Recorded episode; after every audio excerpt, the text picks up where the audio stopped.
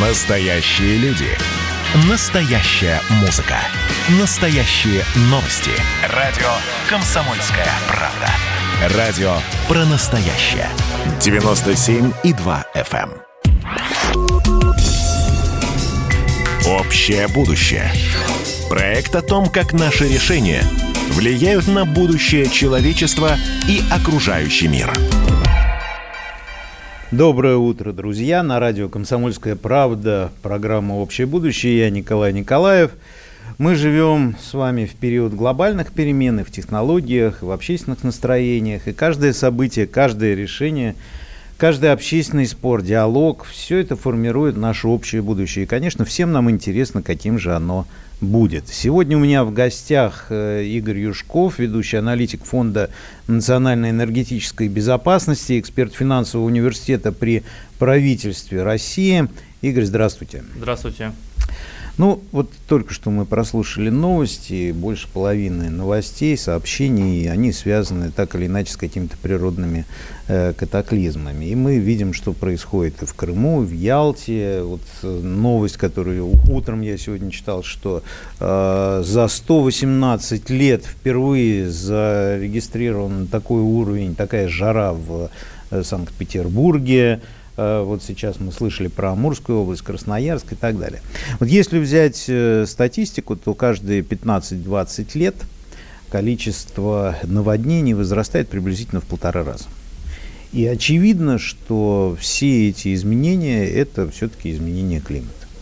Но одновременно с этим мы читаем очень странные новости. Вот были очень э, много, было много обсуждений на Санкт-Петербургском экономическом форуме. Вроде вот как вот последствия такой климатической повестки, которая обсуждалась там, вот она сейчас проходит по новостям. И вот, пожалуйста, я цитирую, замечательно.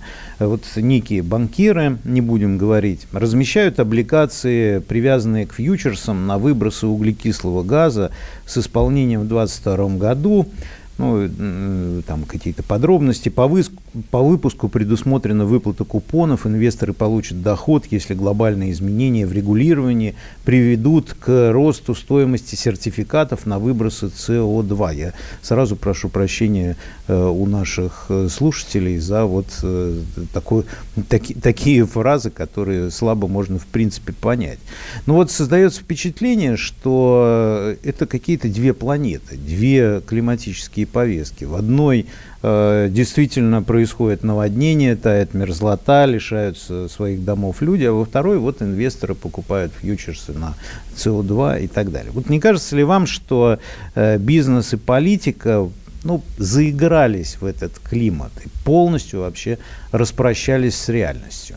Ну, тут действительно э, много комичных даже ситуаций возникает, потому что что бы ни происходило, все это объясняется изменением климата, и нам постоянно об этом говорят. Вот очень холодная зима была, это изменение климата. Жаркое лето – изменение климата. И что бы ни происходило, тоже изменение климата. Там меньше детей стало в европейских семьях, тоже изменение климата, потому что жарко э, и так далее. Поэтому здесь э, возникает вопрос, а э, действительно, может быть, мы уходим уже куда-то в сторону от этой повестки, может быть, целесообразно было бы говорить о загрязнении окружающей среды, там действительно очень много мусора, о том, какой у нас воздух, а не просто о каких-то финансовых инструментах. А нам говорят, что нет, ребята, все это больше-больше все про экономику, и то, что происходит в окружающей среде, это не совсем касается, и давайте менять жизнь. И чем больше государства, особенно европейские, западные страны, готовы вкладывать деньги в изменение, э, соответственно, потребления, производства, прежде всего энергии, э, тем больше это обрастает финансовыми инструментами, появляются всякие фьючерсы на выбросы,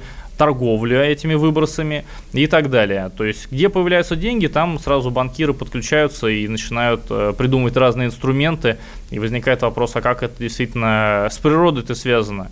Ну, вот, поэтому, да, там, где происходят эти изменения, э, подключаются и финансисты.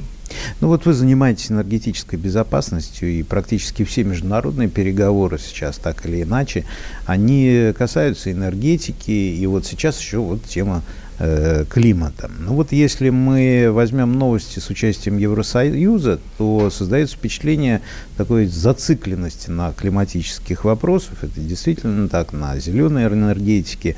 И э, европейские политики, они все больше похожи на таких адептов какой-то новой религии, которые с упоением несут свою истину о спасении в массы.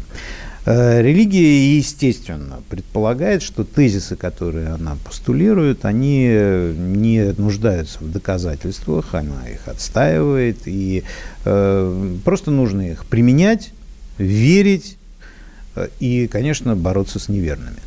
Вот такой фанатизм во взаимодействии с Европой, он как сказывается на переговорах, на вопросах и обсуждениях вот этой энергетической политики, наших взаимоотношениях с европейскими странами? Потому что одновременно говорят, что и ругают нас как источник углекислого газа, углеводородов, и одновременно с этим с удовольствием, в общем-то, ездят на бензине, потребляют газ для отопления домов. Вот как это все совмещается?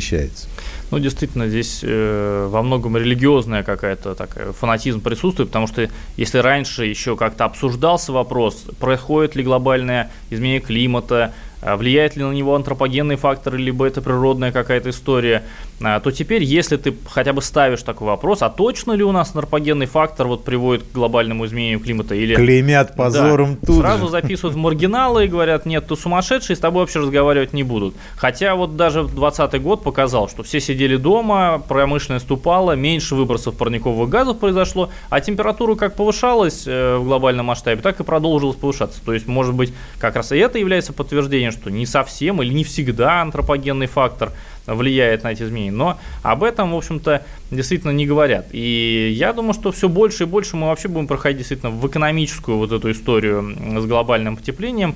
Э, и почему европейцы здесь во главе э, всего, здесь, наверное, логично для них, потому что они постоянно говорили об этой зеленой повестке, надо развивать возобновляемые источники энергии. Но получается, что возобновляемая энергетика-то дорогая, и стоимость дорогой энергии закладывал в себестоимость тех товаров, которые производили в Европе. И естественно, что производство уходили в Азию, там, где много потребляется угля, нет такого загонялого, можно сказать, в зеленую повестку, вот, э, и получалось, что азиатские товары, там те же самые китайские, были дешевле, чем аналоги, которые произведены в Европе.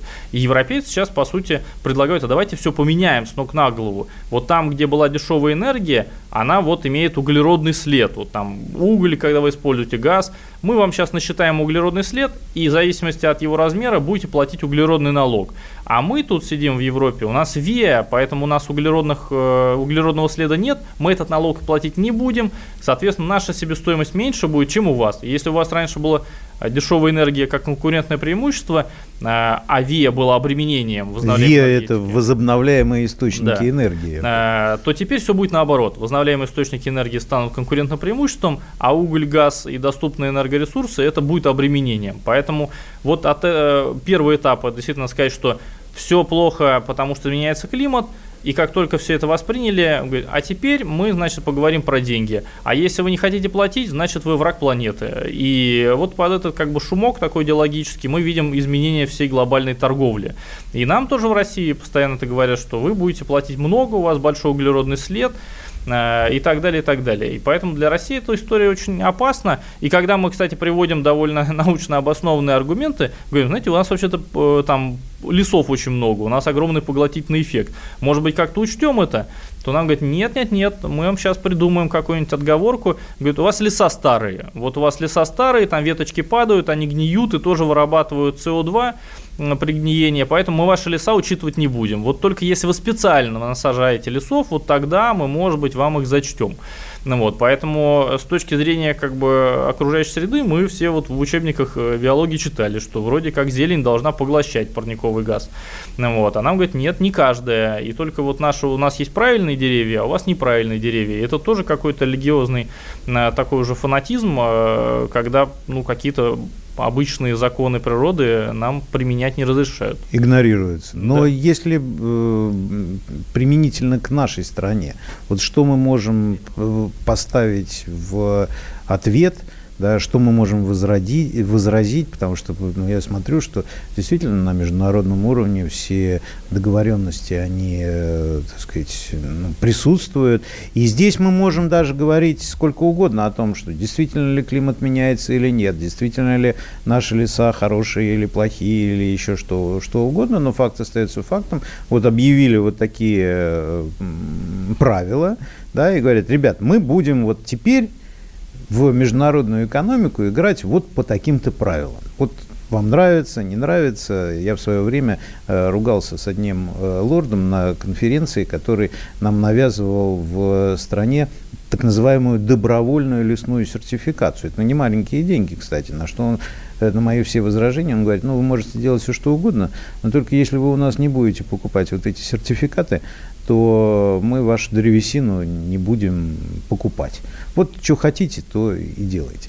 Вот э, давайте мы поговорим немножечко об этом, о том, э, каким образом вообще мы можем ответить на это, реальные шаги, какие можно предусмотреть. Мы э, это сделаем сразу после небольшого перерыва. У нас будет сейчас небольшой, э, небольшой перерыв на рекламу, и мы вернемся, чтобы поговорить о том, что мы можем предоставить, вот сказать в ответ международному сообществу на э, все вот эти э, климатические новые требования.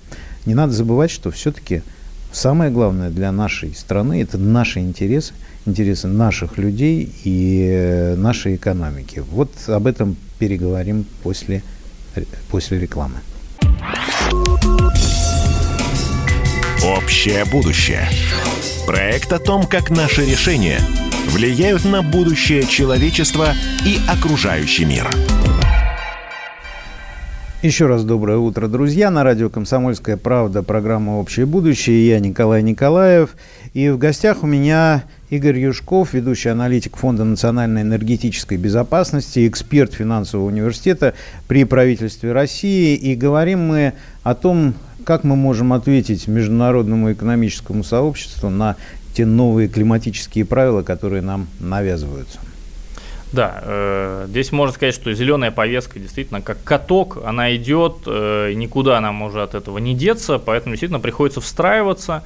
А, и сейчас основная задача встроиться как можно более эффективно. И главное, чтобы из России, может сказать, эти деньги не уходили, потому что европейцы говорят, что если вы поставляете к нам какие-то товары, мы будем отслеживать тот самый углеродный след, то есть сколько выбросов парникового газа произошло при производстве и транспортировке этого товара на европейский рынок. И будете платить нам, европейцам, углеродный налог. А, и, наверное, логично было бы нам создать как раз такую систему, когда если уж европейцы в любом случае будут эти налоги брать, давайте брать их сами и оставлять их в стране, чтобы они оставались в нашем бюджете, и дальше их можно либо как-то распределять в, в качестве субсидий и так далее, и так далее, но главное, чтобы это все не уходило за рубеж, потому что сейчас европейские механизмы, в общем-то, в основном созданы. Э, центральный документ, который э, как раз, по сути, запустит всю эту систему э, налогов углеродных, он должен был быть опубликован в июне, но вот сейчас перенесли, по-моему, на 14 июля, но основные такие, можно сказать, черновики были опубликованы, то есть основные параметры мы понимаем. Пока что не все так плохо как бы для России, потому что говорили, что Россия будет платить миллиарды-миллиарды долларов. А, пока там только буквально несколько отраслей, металлургия, химическая промышленность, э, еще несколько, но э, даже углеводородов там нет. Э, то есть мы при поставке нашего там газа и нефти, угля на европейский рынок пока этот налог платить не будем. Но тут расслабляться не стоит. Я думаю, все понимают, что дальше будет расширяться количество этих отраслей, и сам налог будет расти. Ну вот, поэтому тут нужно, в общем-то, думать, как делать в России э, своим, э, свой такой налог, сертификацию проводить вот эту, э, и что, в общем-то, делать в основном для экспортеров, потому что именно с них будут спрашивать, какой у вас углеродный след. Но они сами что вот сейчас делают, в общем-то, в основном компании? Они покупают электроэнергию у э, производителей в России, которые вот как раз безуглеродные. Либо это солнечные, ветровые электропарки. И очень важная история для России это э, доказать, э, можно сказать, э, международному сообществу, что, например, атомные станции и ГЭС, э, гидроэлектростанции, они тоже не имеют выбросов парниковых газов. Там вода течет, крутит турбину, э, выбросов не происходит. Атомная энергетика тоже в этом плане считается безуглеродной. И вот в России очень много, в общем-то, и ГЭС, и атомных станций, поэтому если мы сможем зачесть нефти как безуглеродные, соответственно, наши экспортеры могут говорить, а я взял энергию с атомной станции, поэтому у меня нет углеродного следа, и не надо с меня ничего брать. Ну вот, поэтому здесь приходится встраиваться, и весь мир, в общем-то, к этому идет.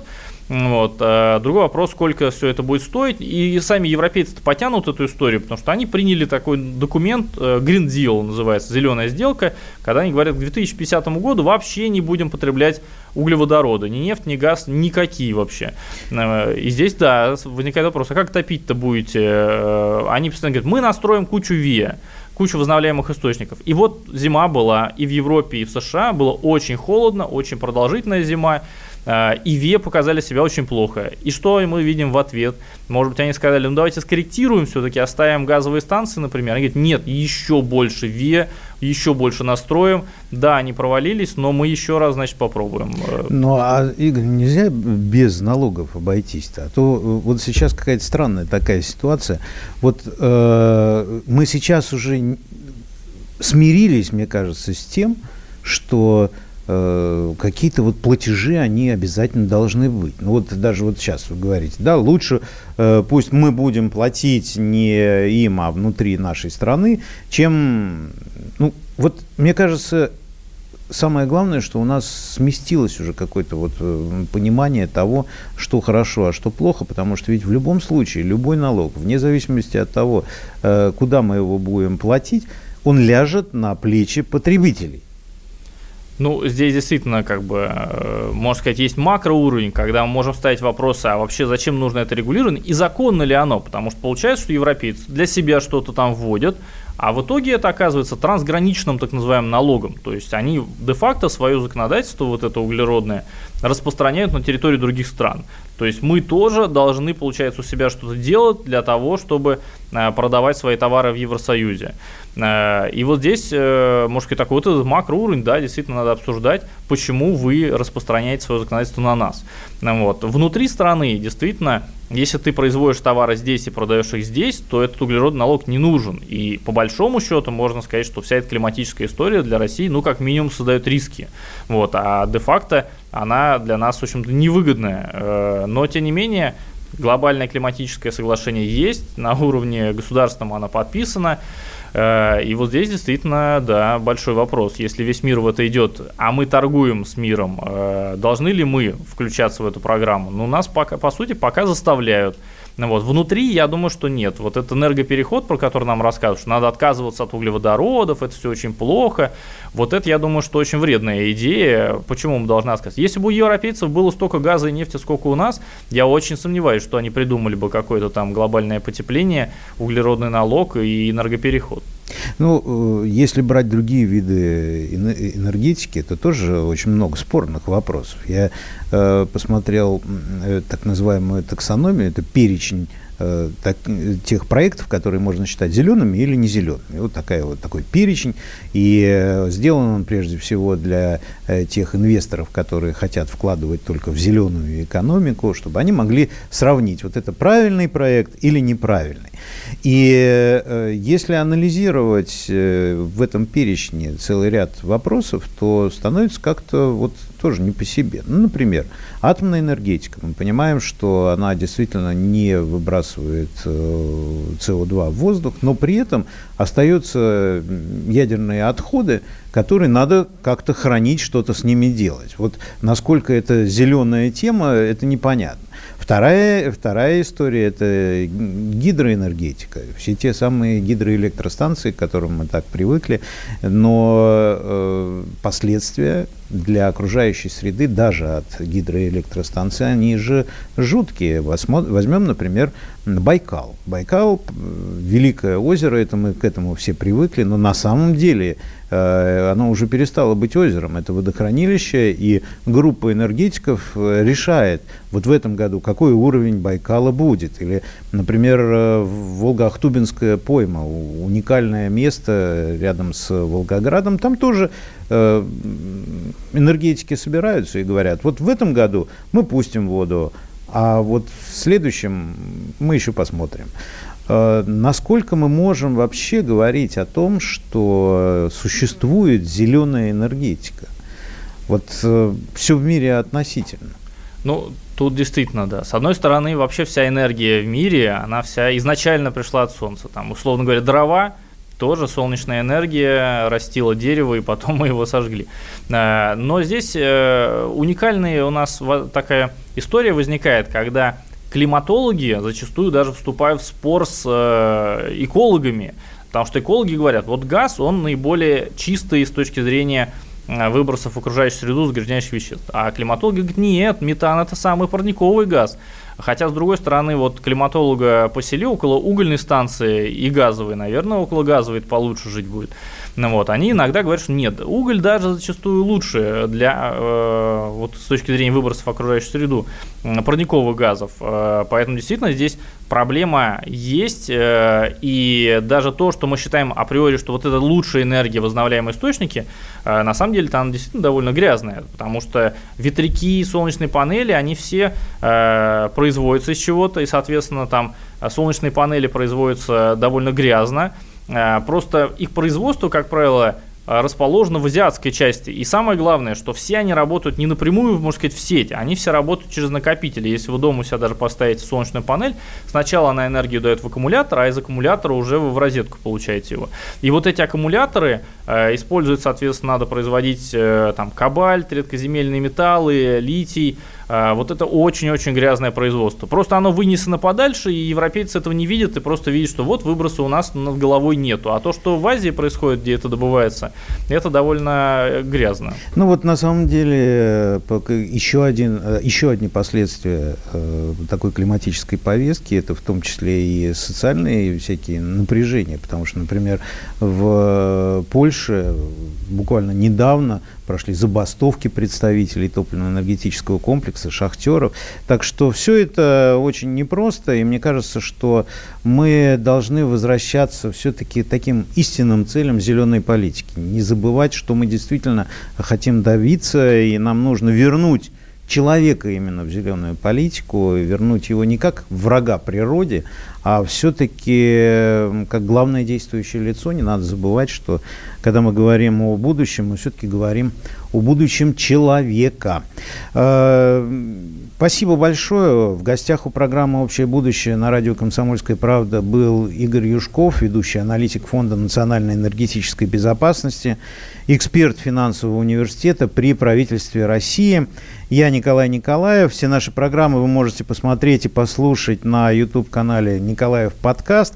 Ну а ссылки, многое другое я также публикую в своем телеграм-канале Николай Николаев. Обязательно подписывайтесь. Всем э, удачи, думайте и никогда не оставайтесь равнодушными. Общее будущее. Проект о том, как наши решения влияют на будущее человечества и окружающий мир.